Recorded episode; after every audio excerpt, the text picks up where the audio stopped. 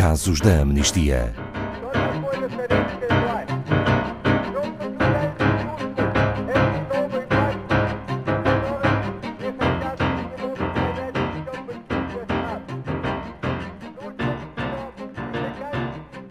Nos últimos anos, o mundo inteiro assistiu ao ativismo que encheu as ruas de Hong Kong. Milhares de pessoas saíram de casa para defender os direitos da sua cidade e a solidariedade internacional não tardou em fazer-se sentir.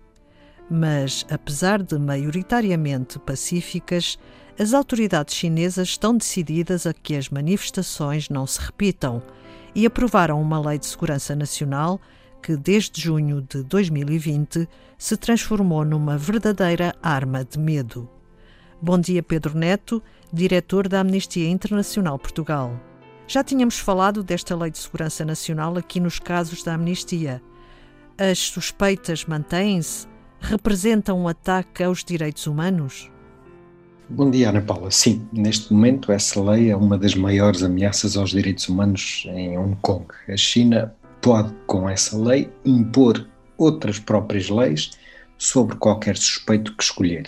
E isto é uma verdadeira arma de repressão para silenciar quaisquer críticos do governo, incluindo pessoas que estejam apenas a expressar opiniões ou até a protestar ou a manifestar-se pacificamente. A Amnistia não tem dúvidas sobre as intenções das autoridades chinesas.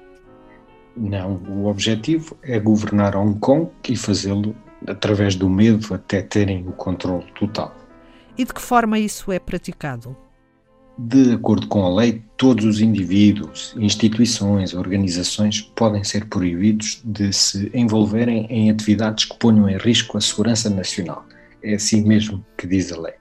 Os chamados crimes de separatismo, supressão, o conluio com atores estrangeiros passam a ser punidos com penas que podem ir até à prisão perpétua. E o governo central de Pequim e o governo de Hong Kong podem mesmo criar uma agência de segurança nacional na região para monitorizar, vigiar, perseguir, intimidar, deter secretamente e de forma sistemática quem eles entenderem, e nomeadamente defensores de direitos humanos e dissidentes que naturalmente se podem tornar vítimas de tortura. No fundo, é um espelho do que já acontece na China continental. E já existem casos de aplicação dessa lei? Sim, em tão pouco tempo, desde que ela foi uh, ratificada, já existem vários casos. E pode indicar alguns, Pedro Neto, que estejam a ser acompanhados pela Amnistia Internacional? Sim, sim. Perto do final de 2020, nós reforçamos a nossa particular preocupação com o caso de 12 jovens que foram interceptados por agentes da Guarda Costeira da China continental depois de deixarem Hong Kong a bordo de uma lancha.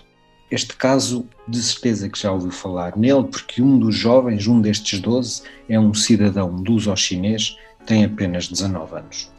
E qual é a situação atual deste grupo?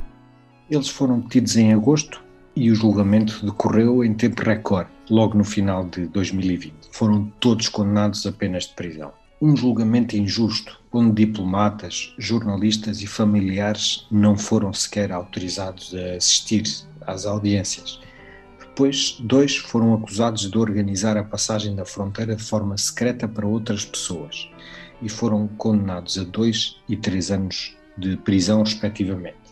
Os outros respondiam por cruzamento da fronteira de forma secreta, e é aqui que se inclui o cidadão luso chinês. Eles receberam penas de sete meses de prisão. E este é o único caso?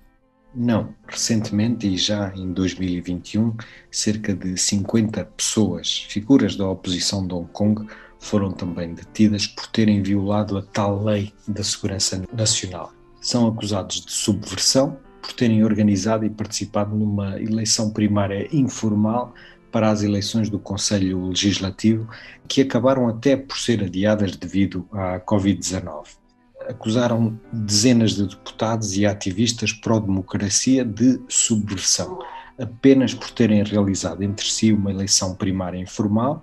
É um ataque aos direitos de liberdade de expressão e à associação pacíficas. As pessoas têm o direito legítimo de participar nos assuntos da vida pública. E o que pede a Amnistia Internacional? Nós o que pedimos é A menos que existam evidências de que os detidos cometeram um crime internacionalmente reconhecido, estas pessoas devem ser libertadas imediatamente. Nós iremos naturalmente a continuar a acompanhar toda a situação. Todos os desenvolvimentos poderão ser consultados sempre no nosso site e nas nossas redes sociais. Fique atenta para nos ajudar também a trabalhar e a pressionar para que estas pessoas vejam a luz da justiça. Este caso pode ser acompanhado no site amnistia.pt. Obrigada, Pedro Neto, diretor da Amnistia Internacional Portugal.